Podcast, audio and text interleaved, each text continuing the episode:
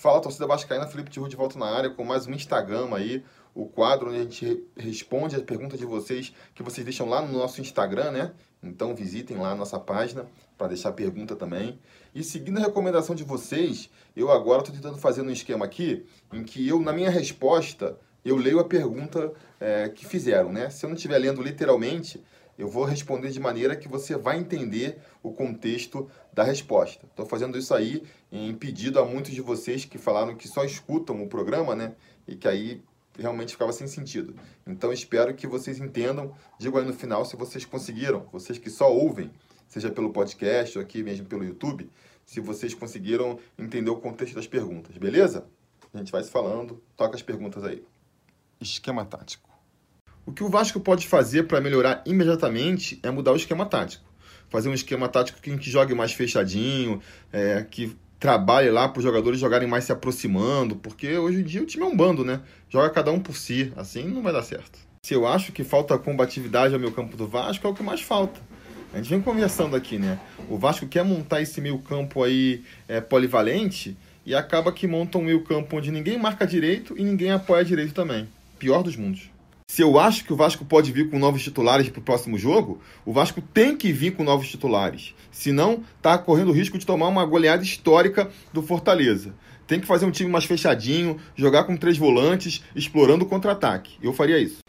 Para o próximo jogo agora, eu voltaria com o esquema tático ali de 4-4-2, esquema de losango no meio campo, três volantes para fechar mais o nosso meio, laterais apoiando para conversar com os nossos atacantes de lado. Iria alguma coisa nessa linha aí. Losango no meio com três volantes e Dudu armando o time? Time fraco é bom povoar o meio?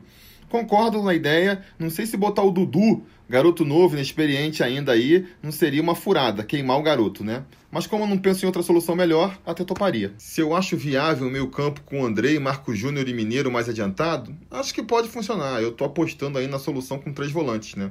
Agora, ainda quero ver o Marco Júnior jogando. A galera tá botando muita fé nele sem ele nunca ter atuado pelo Vasco. Se eu acho que o Marco Júnior merece ser titular contra o Fortaleza, titular não. Acho que não dá para pegar um jogador que veio do Bangu, ainda novo, e pum, tacar ele titular no time, né? Mas eu acho que ele podia ter uma oportunidade, entrar no segundo tempo, né? Eu também tô querendo ver o que, que o Marco Júnior pode fazer. Eu também gostaria de ver o, o Vasco apostando mais na velocidade. Não sei se com Jairinho, Marrone e Rossi juntos, mas apostando mais na velocidade. Mas só isso não basta, porque se for um jogador veloz sozinho, correndo na frente, que nem a gente tem visto aí, não adianta nada. Vasco no 4-4-2 com Rossi e Marrone no ataque, acho que podia funcionar. É, a minha dúvida nessa formação aí é quem jogaria de 10, né? Bruno César não dá, o Valdívia também não acho que é o jogador para aquela função. Quem entra ali? O que eu acho de usar o Barcelos mais avançado pela esquerda Cara, eu acho que o problema do Barcelos, sendo lateral ou sendo meio campista, é o mesmo, né? Ele só aparece nas bolas paradas.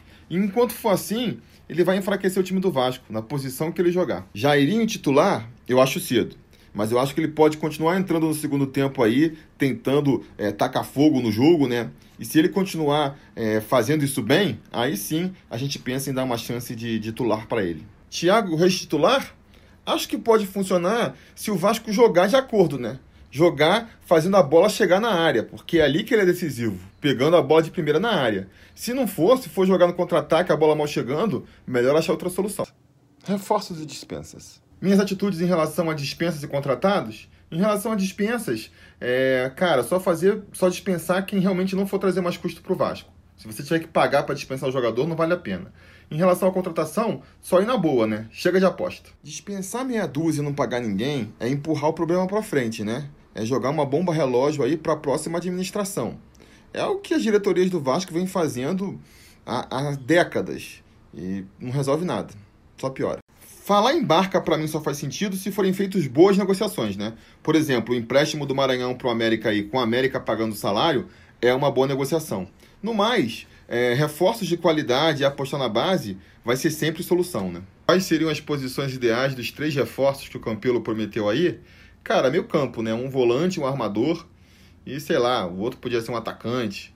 Agora, tem que trazer jogador de qualidade, sabe? Ficar trazendo aposta, refugo, não vai adiantar nada. O que eu acho do Vasco tentar contratar o Luciano Castan, cara, essa coisa de, de trazer o irmão menos talentoso pro clube nunca deu muito certo, não. Eu não farei isso, não. Faioli de volta? Nossa, se a solução pro Vasco for Faioli, a gente tá ferrado mesmo.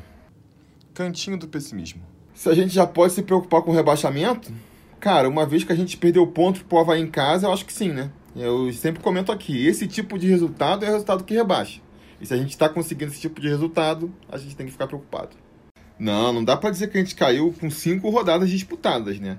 O que dá para dizer sim é que o Vasco tem que mudar muita coisa. O Vasco precisa mudar o rumo, porque se não fizer nada, se apostar nas mesmas soluções de sempre, aí a gente caminha para o rebaixamento. Olha, não sei o que vai acontecer com o Vasco se a gente for rebaixado mais uma vez, não. Eu sei o que não vai acontecer.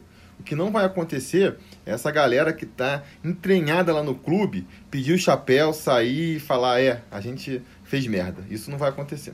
Renova com merda e depois dispensa. Baita planejamento do Vasco. Pois é, o que mais me surpreendeu nisso tudo aí foi o Bruno Silva, né? Renovou com o cara mês passado para agora falar que vai dispensar. Caraca, haja, haja falta de planejamento. Eu não acho que seja o pior time do Vasco que eu me lembre, não. Para mim, os times que foram rebaixados, analisando os jogadores individualmente, eram piores, por exemplo. Agora, a estrutura em volta é muito zoada, né? Enquanto não arrumar a estrutura, não adianta que não vai fazer timão, não. Política. Se eu acho que o Golpelo se arrependeu do que ele fez com o Brant, cara, você já viu o Golpelo falando? Se ele se arrependeu, ele engana muito bem. Se eu fosse o Campelo, o que eu faria agora? Cara, eu daria o meu jeito, daria meus pulos para tirar o Rodrigo Caetano do Internacional, trazer ele pro Vasco, entregava o futebol do Vasco pro Rodrigo Caetano e não tocava mais o dedo no futebol. Como funciona a reposição dos beneméritos? Cara, o presidente do clube indica quem vai ser o próximo benemérito, né? Quem vai receber o título de benemérito aí. E tem como acabar? É só quando os próprios beneméritos quiserem, porque são eles que votam no conselho, então é difícil. Pô, Carlos Leite assumindo o cargo de diretor do Vasco é você botar a raposa para cuidar do galinheiro, cara. Expectativa para o futuro. Pode dizer que se não contratar o Vasco vai sofrer muito esse ano também?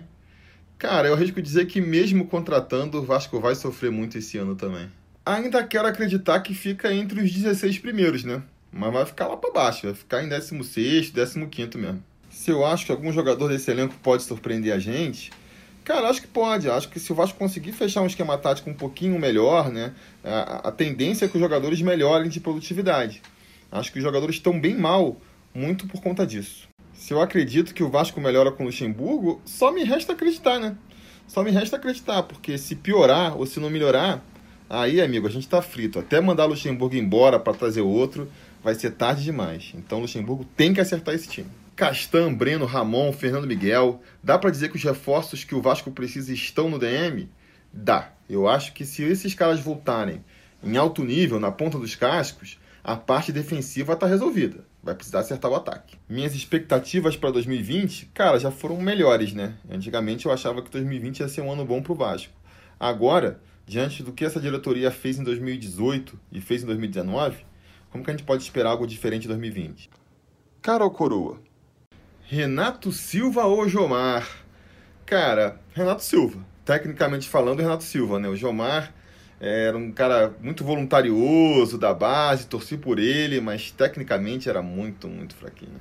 Top 3 melhores jogadores que eu vi jogar no Vasco: Romário, Edmundo e Juninho top 3 piores jogadores que eu vi jogar no Vasco. Tadic, Borsato e Felipe Bastos. Não, tô brincando. Felipe Bastos é brincadeira. Vou botar Valdir Papel. Genéricas. É, eu acho que essa história do Carlos Alberto cantando música do Flamengo aí só foi surpreendente para quem acreditava mesmo naquela história dele ser vascaíno. Eu, como nunca quis ele de volta, porque antes do cara ser vascaíno deixar de ser, tem que ver se o cara é bom jogador. E o Carlos Alberto há muito tempo que já não é. Com certeza, se o Vanderlei Luxemburgo deixar o Vasco na primeira divisão, é missão cumprida. E é por isso que eu disse há uns vídeos atrás que tá muito fácil para ele, né? Se o Vasco for rebaixado, não tinha nada que ele podia fazer, o time era muito ruim mesmo. Se não for, ele cumpriu a missão. Assim é molezinha. Off topic. Você acha que eu devia impulsionar o canal no Insta e no Facebook?